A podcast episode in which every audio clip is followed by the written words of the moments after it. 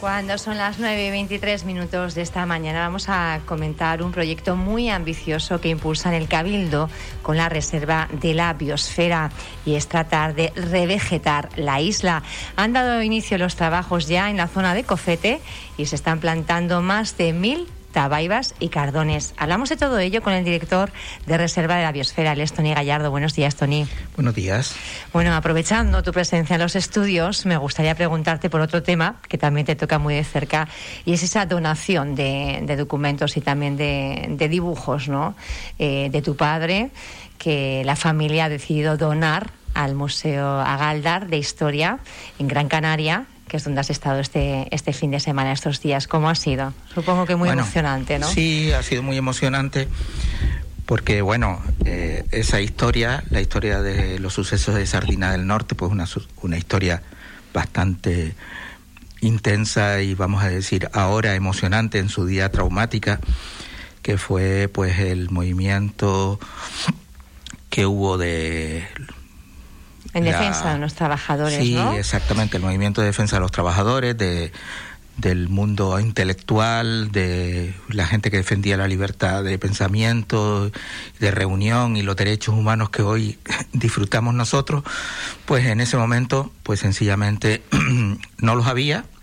Era en el 68, estamos en plena dictadura de Franco y por tanto pues lo que se produjo fue un intento por parte de la Guardia Civil en aquel entonces de disolverlos de forma contundente y porque eran los trabajadores que se estaban bueno manifestando ejerciendo efectivamente eh, era bueno ni siquiera manifestando era una reunión eh, pues preparatoria de los de, de, las reivindicaciones con su con un abogado laboralista y, y bueno precisamente porque había habido unos impagos enormes de una empresa de asfaltado en el sur, en el norte de Gran Canaria.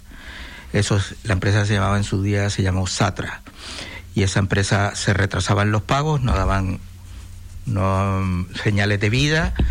Y claro los, los trabajadores de esa empresa pues estaban sin cobrar desde hacía ya varios varios meses. Y había una gran preocupación. Y entonces pues bueno efectivamente acudieron eh, personas tanto del mundo de la abogacía como del mundo intelectual a apoyar esa reivindicación. Lo que ocurrió es que, eh, como ocurría en toda esa época de la dictadura, pues eh, no se permitía. Y pues actuaba la, la policía actuó con una contundencia extrema, tal es así que hubo disparos, que hubo heridos, y por supuesto hubo detenciones. Y además se aplicó una ley que en aquel entonces era una ley eh, que estaba hecha para también para amedrentar a la oposición y a la resistencia ciudadana que era la ley de bandidas y terrorismo con lo cual al final pues pasaron por un consejo de guerra y bueno, con todo lo que conlleva un consejo de guerra en épocas de dictadura y bueno, fueron todos condenados y, fueron en las cárceles españolas. Mi padre, como buen artista, era dirigente en ese momento de la, del movimiento antifranquista y concretamente del PC y, bueno, pues él como artista reflejó esos acontecimientos tanto en el del momento, haciendo unos dibujos a tinta china muy bonitos, como eh, por su paso por, por, las cárceles españolas. Estuvo en Tenerife, estuvo en, en Carabanchel, en Segovia, en Soria, en, en, Gran Canaria también. Y entonces ese material que es muy gráfico y vamos a llamarlo autobiográfico, porque realmente... Narra su, su experiencia era Su experiencia vital pues eh, es el que nosotros ahora, que teníamos en casa, en la coalición familiar, pues la hemos donado precisamente a, a un museo de la historia, donde, como bien digo ahí, pues es el sitio de la memoria histórica. Y en este caso, aunque sea contemporánea, porque estamos hablando del 68, sin embargo, tuvo una gran repercusión, un gran impacto en en la ciudadanía canaria y también la nacional. Era pues el momento antes de la transición, en los momentos bastante críticos, más porque no se sabía exactamente qué es lo que podía pasar. Mucha incertidumbre, ¿no? Claro. ¿Eh? Mucha incertidumbre. Sí, había mucha incertidumbre, efectivamente.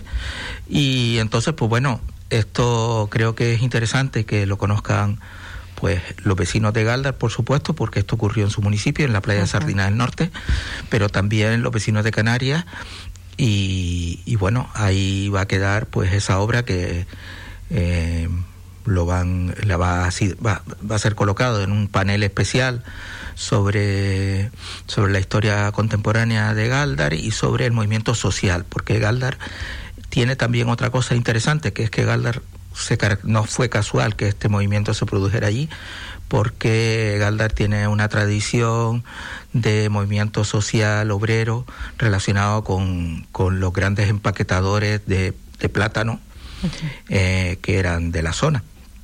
Así que, pues, por eso hemos hecho este acto, que fue muy emocionante, por supuesto. Nos sentimos muy agradecidos al Ayuntamiento de Galdar por haber tenido esta, esta idea y, bueno, recomendarles no solo está desde luego la obra de mi padre, sino que hay muchos elementos históricos de la zona de Galdar y hay que decir que Galdar fue la capital histórica de Canarias, de Canarias, de Gran Canaria, perdón. Y, bueno, fue un enclave muy importante porque fue eh, en, la, en la época aborigen, pues fue la, una de las poblaciones más importantes de Gran Canaria. Pues esa invitación para ir a ese museo a Galdar, en el municipio de Galdar, para conocer la, historia, porque es muy importante conocer el pasado para evitar que ciertos hechos se puedan eh, de nuevo producir en un futuro. Sí, y valorar lo que tenemos, que realmente Lo que se ha conquistado al final con el esfuerzo de muchas personas, porque es verdad que ciertas generaciones como la mía, pues damos por hecho, ¿no? Eh, un bienestar, una tranquilidad, una paz social, una eh, en todos los aspectos Sí, una libertad de expresión que en aquel momento no, existía y, no, y en muchos países todavía no existe. Bueno, ahora nos vamos a centrar ya, Tony, agradeciendo, bueno, como sociedad ese, esa, esa donación por parte de su familia. Pero sí me gustaría centrarme en, en lo que es ese proyecto, creo que bastante ambicioso, que es Revegetar Fuerteventura. ¿Qué implica eso? ¿Vamos a atender hacia, hacia una herbania otra vez, hacia un territorio más verde, más fértil? Eh? Bueno, está, está claro una cosa, lo que no podemos es quedarnos de brazos cruzados con el proceso de degradación que están generándose en los suelos, de erosión y de pérdida de suelo fértil y también pues con el factor añadido del cambio climático que va empeorando las situaciones cada año que pasa. Entonces, eh, esto, esta idea, que no es una idea nueva, pero sí creo que en estos momentos tenemos más voluntad que nunca de ponerla en práctica y, ya hemos aprendido lo suficiente como para hacerla de una forma más, más efectiva, más racional, eh, pues eh, ¿Cuál va ser la estrategia? Porque, claro, eh, seguimos hablando de una isla, es verdad que está sufriendo un proceso de desertificación, eh, pero uno de los problemas que ha habido siempre y que sigue estando ahí es la falta de agua. Entonces, ¿cómo se eh, diseña esta estrategia para de una forma inteligente lo que se está revegetando, bueno, pues se pueda mantener en el tiempo? Pues sí, es decir, la estrategia empieza por elegir las plantas que vamos a utilizar. O sea, ya sabemos, ha pasado el tiempo suficiente como para conocer que eh, tenemos un piso vegetal eh, basal que le llamamos, que está adaptado a las condiciones climáticas extremas, como son los cardones y las tabaibas. las dos son de la misma familia, son euforbias. Pues estas plantas están muy bien adaptadas al cambio climático, realmente están adaptadas a la sequía. ¿eh? Por tanto, empezando, empezamos por ahí, por la elección de qué plantas vamos a utilizar a la hora de empezar a revegetar. ¿eh? También tenemos un elemento añadido también muy interesante de estas plantas que es que resisten muy bien el ramoneo de los animales, de las, de las cabras y algunas ni siquiera las, como el caso de los cardones, pues eh, prácticamente no, no son atacadas por las por las cabras, sino en el momento más, digamos, de, brotes y demás. O sea que son muy resistentes. Eso hace que podamos empezar a trabajar con una vegetación basal de, que con las raíces evita la pérdida de suelo y que a su vez añade elementos interesantes al suelo, porque los cardones canarios precisamente eh, se convirtieron o se han convertido en ciertas zonas, precisamente por esto del ganado, se han convertido en auténticos refugios de biodiversidad. ¿eh? Son pequeñas islas dentro del cardón que defendidas por las púas y por eh, los, las pencas del cardón, se desarrollan otras plantas que son interesantes. Aparte, en un ecosistema o en una zona donde casi hay muy poca vegetación, pues la, el hecho de plantar cardones, en este caso, o tabaibas, eh, hace que también otra biodiversidad, que son los pequeños insectos, los insectos que ayudan a mejorar los suelos, eh, también estén presentes. Generan sombra, mm, hacen también de parapeto y de alguna manera también eh, con, el, con las, las o con, con las nubes eh, filtran ligeramente por, por, por, por impacto. ¿eh? Entonces, claro, todo esto juega un papel. Hemos, hemos elegido, no ha sido casual. Ha habido gente que nos ha preguntado por qué no empezamos con la laurisilva. Y nos hemos dicho, bueno, la laurisilva tiene otro sitio, que es en la parte alta de las cumbres, tiene otro tratamiento y probablemente sea mucho más delicada a la hora de trabajar. Sin embargo, el cardonal tabaibal es el piso primero, es la, la, la, vegetación colonizadora más interesante, ha resistido a los volcanes, ha resistido a muchas cosas y, podemos empezar por ahí haciéndolo a lo grande. ¿Y ya se han empezado a plantar? ¿Ya están en qué proceso estamos? Ya estamos, mm, por ejemplo, en la parte de Cofete, que era una ladera. Es muy importante actuar en Cofete. ¿Por qué? Porque Cofete tiene un declive, es una ladera casi vertical en algunos puntos eh, y entonces eh, era importante pues empezar a actuar en las zonas de declive, las zonas que tienen inclinación, porque ahí es donde el efecto de la erosión es más importante. Y si dejamos que se siga erosionando las laderas de cofete, pues terminaremos eh, pues teniendo una placa de caliche, o sea, tendremos un, eh, al final una tierra muy poco útil. Entonces, para evitar, hay que actuar ya, primero. En segundo lugar, actuar con especies adecuada. Segundo, en tercer lugar, eh, pues bueno, recuperar un poco de la biodiversidad de la zona. Hemos hecho también otra cosa muy, muy interesante, que es que, por ejemplo, los esquejes de cardón que se están plantando se corresponden, están, son del propio cofete, no son plantas traídas de afuera o cultivadas afuera, no, no, son los propios cartones de, cofete, con lo cual también eh, evitamos ese mm, la aparición de elementos que no sean los propios de la zona. A partir de Cofete, ¿cómo sigue la estrategia? Bueno, la estrategia sigue por la montaña del Cardón, la palabra lo dice, Cardón necesita cardones. ¿eh?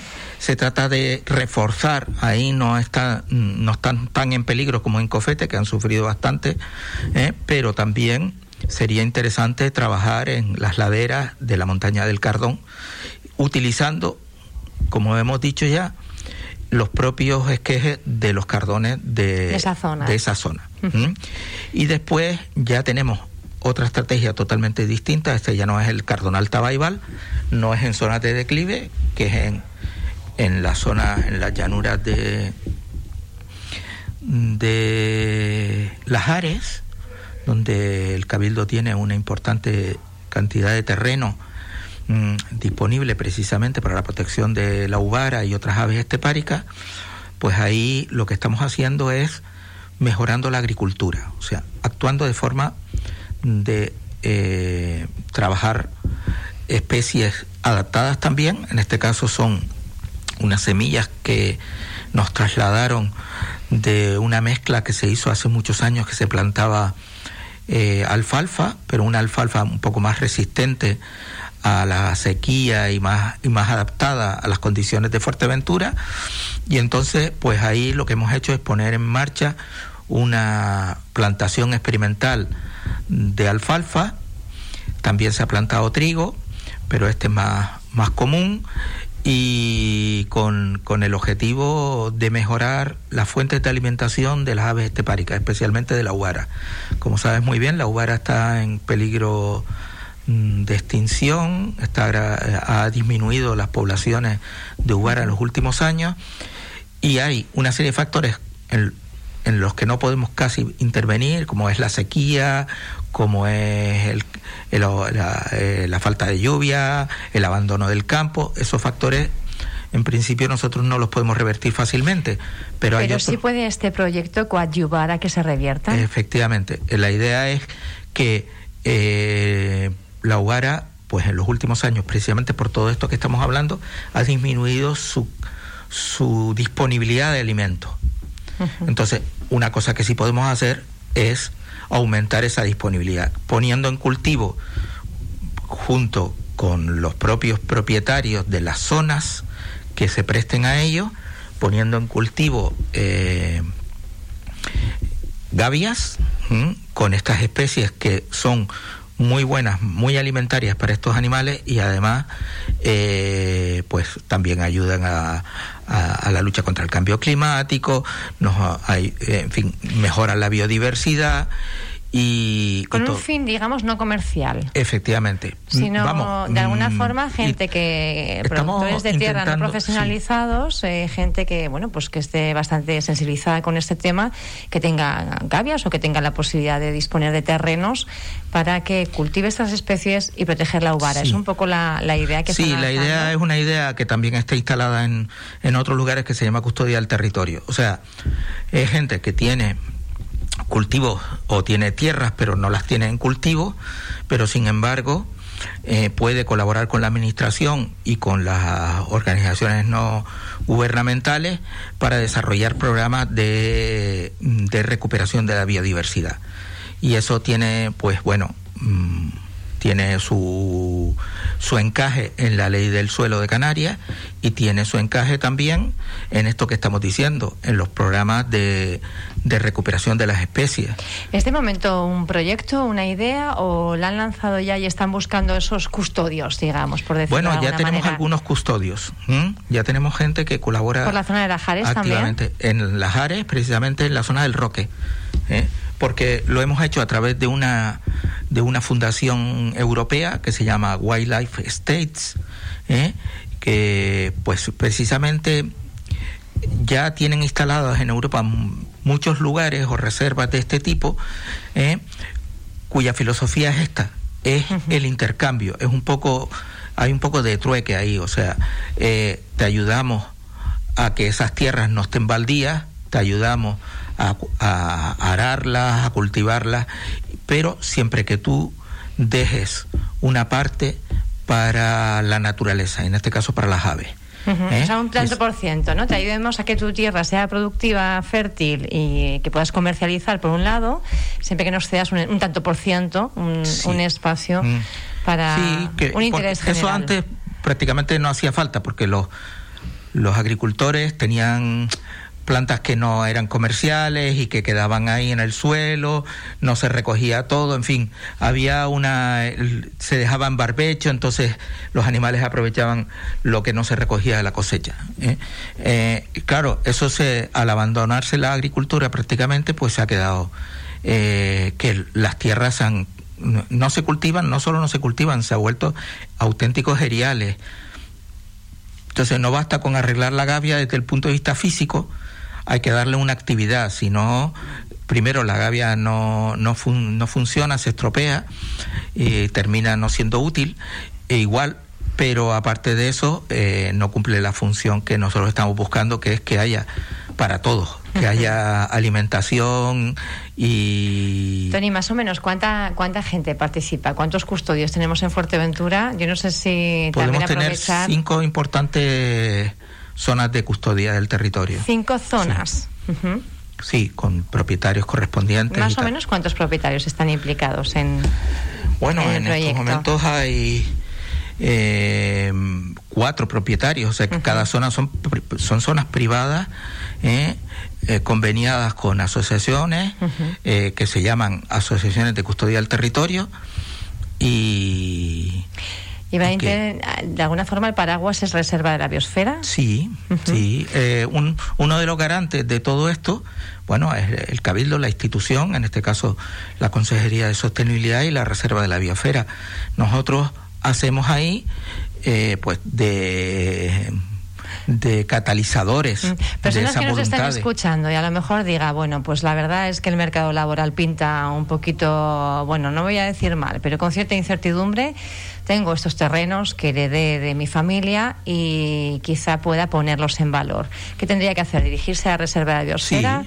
para ver qué pasos dar eh, y convertir esa, esa tierra en, tierra fértil. Mm. Sí, hacer el esfuerzo, bueno, lo que hacen normalmente una vez que ellos muestran su disposición, se hace un pequeño análisis de las posibilidades que tiene esa tierra, el tema del agua, el tema de, mm, de los cultivos, que cuánta cabía son y el personal, lógicamente, para eso. Aunque hoy podemos abordar ciertas cosas que antes no se podían abordar. ¿Por qué? Porque estamos mecanizados. Podemos abordar eso. ¿Podemos enriquecer el suelo? Sí, porque tenemos un montón de material orgánico que no se puede tirar a la basura, no se puede enterrar porque estamos en economía circular. Hay que aprovechar la materia orgánica para regenerar el suelo. ¿Y también se puede hacer algo con el agua? Pues sí, porque está ahora la política de este cabildo en ese sentido es muy clara. ¿eh? con energías renovables podemos producir agua para riego agrícola que después tiene que, como sabrás, el proceso hay que volver a mineralizarlo, no, no se puede, no, no se debe usar directamente ese agua porque ha pasado ha, perdido muchos minerales en el proceso ha pasado muchos filtros. De, potabilización, pero se le puede añadir sales adecuadas y, y se puede reutilizar. Ese, vamos, no reutilizar, utilizar.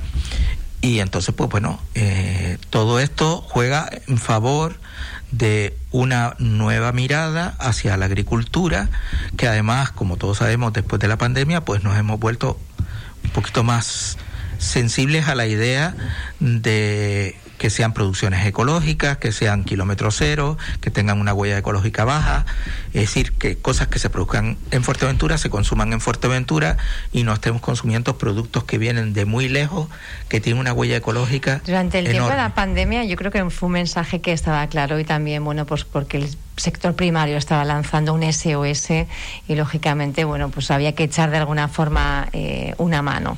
Ahora que estamos ya casi casi en era post-COVID, por lo menos ya sin decreto de alarma y en estas condiciones que todavía, pues con bastante inseguridad de, qué medidas se pueden eh, activar o no, eh, ¿cree que la conciencia de la ciudadanía todavía va en ese sentido? Yo creo que algo ha quedado de este proceso y va a quedar, y es, digamos, un poco la preocupación por la salud ¿eh?